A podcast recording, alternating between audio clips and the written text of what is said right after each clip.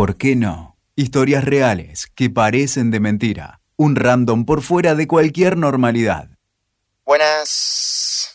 Sí, ¿qué tal? Soy Nico. Vine a grabar. ¿Quién? Nicolás Luca. Luca. Lu- Luca, ah, loquito. Bueno, no, no sé si da para que me llame de esa manera. ¿Qué haces? ¿Volcaste de vuelta? ¿Todo bien? Como que estás violentando todos los estereotipos. Te tomaste tu tiempo, ¿eh? Tranqui. Bueno, sí, son, son los procesos de cada uno. Estamos en julio, Luca. Es que pasaron cosas. y Eh, entonces- bueno, sí, sí, bueno, está bien. Pasa a grabar, dale. Ok. Es... Ni que fuera su terapeuta.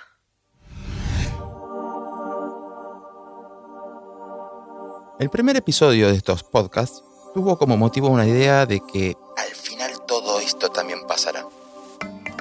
ese primer episodio de mi vida fue grabado en un auto, dentro de un garage, y con el micrófono de fábrica del teléfono.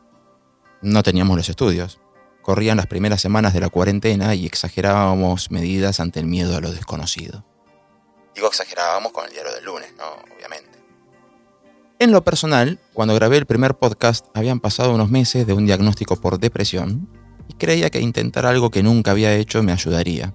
No sé bien por qué, pero como si la depresión te llevara a que todo te parezca una rutina tediosa y crees que hacer algo distinto te puede resultar similar a algo como irte de vacaciones. Y no me equivoqué. Tímido, comencé por abordar otras temáticas. Llevó un par de episodios animarme a hablar del tema y se desencadenó el efecto que jamás imaginé. Cientos de mensajes que aún hoy llegan en los que me cuentan situaciones similares. Hace poquito repasé todos los episodios del año pasado y me di cuenta que todos, absolutamente todos, fueron terapéuticos en algún punto. Al menos para mí.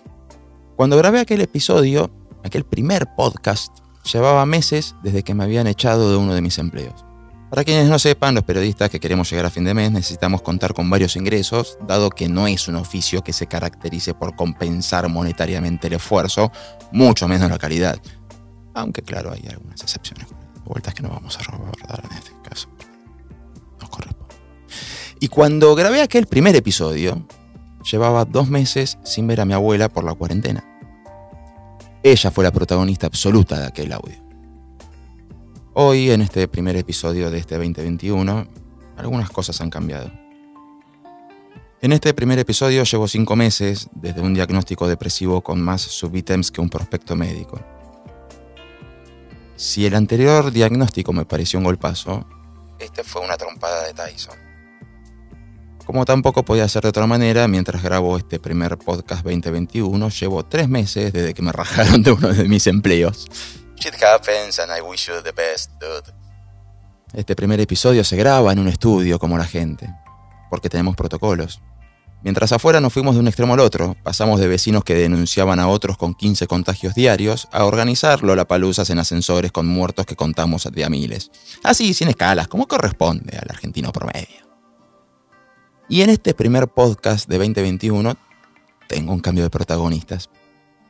Mi abuela falleció hace tan solo unas semanas. Para dimensionarlo. Si creía que el año pasado fue difícil, este no ha cesado en el fino arte de cagarme a trompadas. ¿Y qué se hace cuando se llega a estos extremos en los que todas las cosas que te sostenían desaparecen? Primero creo que debería pedirle disculpas al 2020, pero eso es de estúpidos.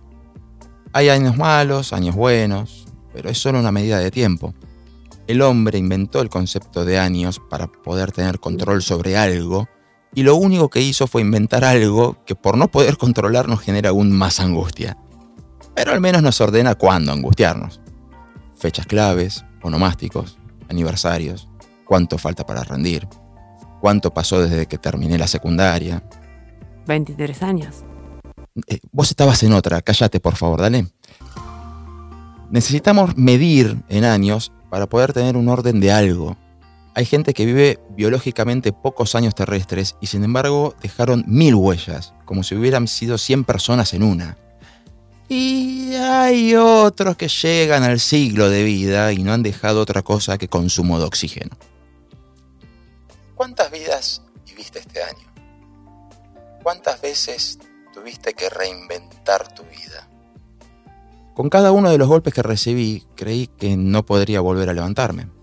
Hoy cuando veo las cosas que me generaban angustia hace 10 años, me río. Después de todo, el humor es eso, tragedia más el paso del tiempo. Pero no creo que sea refugio ni nada. Me abruma eso de que el tiempo todo lo cura. Porque el tiempo también te mata. Aparte, pensemos un segundo en lo que nos angustiaba cuando éramos adolescentes o niños. Hoy nos matamos de risa de eso también. Pero ¿recordás cómo te paralizaba? Igual este año hay como algo extraño. En teoría, una persona con un diagnóstico como el mío no podría levantarse de la cama, mucho menos de esta golpiza, y sin embargo me levanté y seguí. Creo que el tema está en romper los círculos. ¿Cuántas veces me pasó de perder un empleo por razones que nada tenían que ver con mi rendimiento? Muchísimas. O sea, en un solo podcast no entran y siempre volví a caer en la trampa. Y esta vez decidí romper ese círculo que se daba con una dinámica que nunca falla. Te lo ejemplifico. Hola, ¿qué tal? Me encanta lo que haces. Quiero que lo hagas acá. Perfecto. Tres notas después, 15 llamados de funcionarios, etcétera, etcétera. Vamos a hacer una reestructuración. Así que tus servicios pasan a ser prescindibles. Puede ser esa frase o cualquier otra. Queremos que hagas otras cosas, creemos que estás sobrecalificado, mis papás no me dejan, mi amor es el mar. Lo de sobrecalificado, puntualmente, siempre me pareció la peor de las opciones. O sea, si crees que me estás pagando poco, pagame más. O deja que siga hasta que me canse o me vive. Pero no me vengas con el verso mientras me mandas a tomar mate a mi casa, secando la yerba al sol. El estás sobrecalificado es el no sos vos, soy yo de los empleadores. Pero vayamos por partes. Los días de licencia psiquiátrica los pasé fuera de la ciudad. No tenía un mango, pero pedí prestada una quinta a un paranoico que no quería salir de su casa. Ventajas de la pandemia. Y dediqué los días a hacer nada. Y las noches a escribir cuadernos con una lapicera fuente, esas con pluma. ¿Cuál era el límite? Dejar de manchar de tinta el anverso de cada hoja. No se rían, prueben hacerlo cuando están nerviosos y de milagro no arrancan las hojas. Cerca de tres cuadernos de cientos de páginas quedaron completos, repletos de palabras. Y manchones más, manchones menos. Y cuando el cerebro se vacía, entran nuevas cosas o aparecen otras que no recordaba que estaban ahí. A veces para bien, otras para mal. Es como cuando decidís ordenar ese placar que siempre intentás no mirar, mientras te grita, vení, ordename, cobarde. Y vos seguís de largo porque no querés ponerte con eso, hasta que no te queda otra porque el placar se vino abajo. Lo que no ordenás cuando vos podías elegirlo, un día se derrumba y no te queda otra que dejar todo lo que estabas haciendo para ordenar eso. Así que decidí renovar mi página y por primera vez ponerle valor a mi trabajo. No yo, decidí que el público le pusiera valor. Hoy vivo básicamente de eso. ¿Por qué nunca lo hice antes? Porque nunca creí que lo mío valiera de verdad. Tema de terapia, pero nunca se abordó. Cuando más o menos lo tenía encaminado, falleció una amiga, linda trompada, joven, talentosa, generosa, de esas que, como dije antes, no se puede medir su vida en años terrestres, sino en todo lo que dio durante su paso por este plano. Duelo, aguantar, darle para adelante y se va mi abuela. Y el árbitro comienza a contar conmigo en el suelo. Me tuve que hacer cargo de cosas que no me correspondían, no culpo a nadie, mi madre aquel día estaba en Narnia, perdida en una nube de shocks que la sopapeaban lo suficiente como para que yo tuviera que ponerme al frente con mi prima. Duelos de pandemia. Otra vez no hubo posibilidad de despedida. ¿Despedida qué? Si ya no estaba, era solo una masa inerte sin vida, pero bueno, seres humanos somos seres de costumbres. Pero mi abuela, vieja zorra, había armado un tecito para Nicolásito tan solo unas semanas antes su forma de despedirse. Ella lo sabía, estoy seguro. Nadie me lo quita de la cabeza. Y no pude hacer otra cosa que seguir adelante. Doliente, pero al trabajo. Doliente, pero a escribir. Doliente, pero a remar la depresión que cada vez que pareciera estar controlada se me caga de risa con las novedades de mi vida. Hace meses que tengo ganas de volver al podcast. Hace semanas que hablé con Nati, la responsable de toda esta magia llamada WeTalker, Y quedamos en que en junio tiraba algunos. Y durante semanas no cayó una idea. De hecho, ya estamos en julio. Bloqueo total. Y es que al repasar los podcasts del año pasado siento que no estoy a la altura, que no tengo nada para contarles que pueda servir. Pero mientras redactaba esto, surgió algo que quizás sí sirva. Ya saben, no soy un gurú, odio la autoayuda, o sea, para mí la autoayuda es lo que hacen los adolescentes para aliviarse en esas largas horas que pasan en el baño y punto. Siempre odié las palabras mágicas como soltar o si sucede conviene, según quién, claro, anda a decirle a alguien, es terminal, pero si sucede conviene. No tengo ninguna posta, porque todavía no sé qué es lo que quiero para mi vida. Y eso es desesperante, porque los de mi generación crecimos con parámetros de otra era. Imaginábamos que para los 30 teníamos que tener la vida resuelta y ni siquiera logramos recibirnos en tiempo y forma. ¿Parejas? ¿Cuántas querés? ¿Familia tradicional? ¿Lo qué? Ni que esto fuera un cuento de los hermanos Grimm, chicos. Y ahora se me acercan los 40, 40 vueltas al sol y creí que estaba en la misma. Pero en estos 10 años terrestres pasaron millones de cosas que me dejan muchísimo mejor parado que hace 10 años y ni que hablar que hace 20. No sé qué haré mañana porque siempre me aburrió saber qué va a ocurrir a determinada hora. Es más, soy de los que se estresan cuando saben que tienen una reunión al día siguiente, aunque sea a las 18. Y sí, tengo el cambio de década terrestre en seis meses clavados y no sé qué quiero de mi vida más que sorpresas. Y las sorpresas, lamentablemente, no siempre son gratas. Hay gente que prefiere no sorprenderse con nada por temor a las malas noticias, como si las pudiera evitar. Para mí es un precio a pagar por las buenas como cuando podés darte el gusto de tu vida, cuando vuelves a enamorarte, cuando pensaste que nunca te sucedería de vuelta, cuando te dicen que es benigno, cuando te dan un ascenso, o cuando descubrís que si le pedís el control remoto a tu hijo te lo trae. Lo cual abre un impresionante abanico de posibilidades lindantes con el trabajo infantil no remunerado. En estos tiempos tan nebulosos que estamos viviendo, me levanto todos los días como si fuera a ser un día de mierda. No lo puedo evitar. Soy un tipo que odia despertarse, pero bueno, obviamente lo prefiero a la otra opción. Del mismo modo que no me gusta cumplir 40 años, pero es mejor que la otra opción.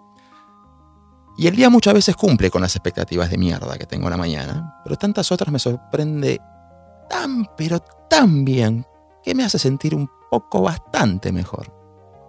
Y sé que son tiempos de porquería para muchos, y también sé que muchísima gente, demasiadas personas la pasan mucho peor que uno. Pero como todos, también soy consciente de que eso no es consuelo, porque los problemas nos afectan en la medida de que son nuestros problemas. Ahora, ¿qué puedo manejar de todo eso? Es impresionante la cantidad de cosas que creemos que podemos controlar y no podemos. De entrada somos 7.200 millones de personas en el mundo.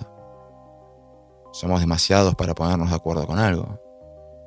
Segundo, no controlamos el clima, ni las placas tectónicas, ni el magma, ni las napas de agua, ni las corrientes marítimas, ni los flujos de aire frío ni caliente. Básicamente ni siquiera puedes controlar que este podcast se esté reproduciendo en este momento.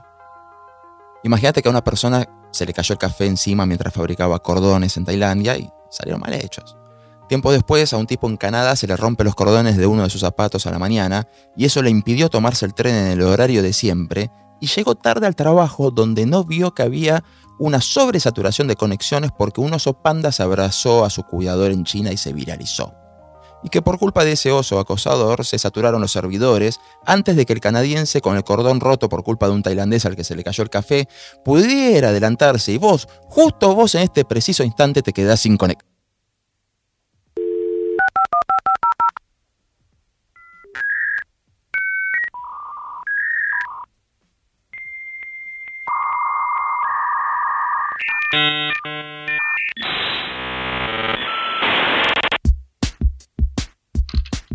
No puedo controlar prácticamente nada. Debería estar hiperventilando, pero les puedo asegurar que fue mi gran aprendizaje este año. No es que lo acepte, o sea, sé que aprendí eso, de ahí a que lo aplique es otra cosa, pero no poder controlar nada es como un laissez-faire a la vida, que sea lo que tenga que ser. No lo puedo hacer obedecer. No te digo que vivamos como cavernícolas, pero sí creo a esta altura que si pudiera controlar todos los aspectos de mi vida, te aseguro, te puedo jurar que mis prioridades de control serían muy distintas. ¿Qué sé yo? Por empezar, impedir que los que queremos se vayan. Así que bueno, mis queridos chechipíos, no sé qué nos deparará este hermoso espacio en este 2021, lo que queda de este 2021, pero aquí estamos de vuelta. Por lo pronto te invito a algo muy breve, siempre y cuando me prometas que no vas a hiperventilar con el resultado. ¿Qué controlas de tu vida? ¿Realmente lo controlas? ¿Posta? Hasta la próxima. Bueno, ya está. Hey, hola. Ya terminé. Ah, ok, ok. ¿Me puedes mirar por lo menos? Después. Mirá lo que es este panda abrazado a su cuidador, cosita hermosa. Voy contemplando cómo pasa el tiempo, al mismo tiempo rápido y lento. Escuchaste, ¿por qué no? Con Nico Luca, WeToker. Sumamos las partes.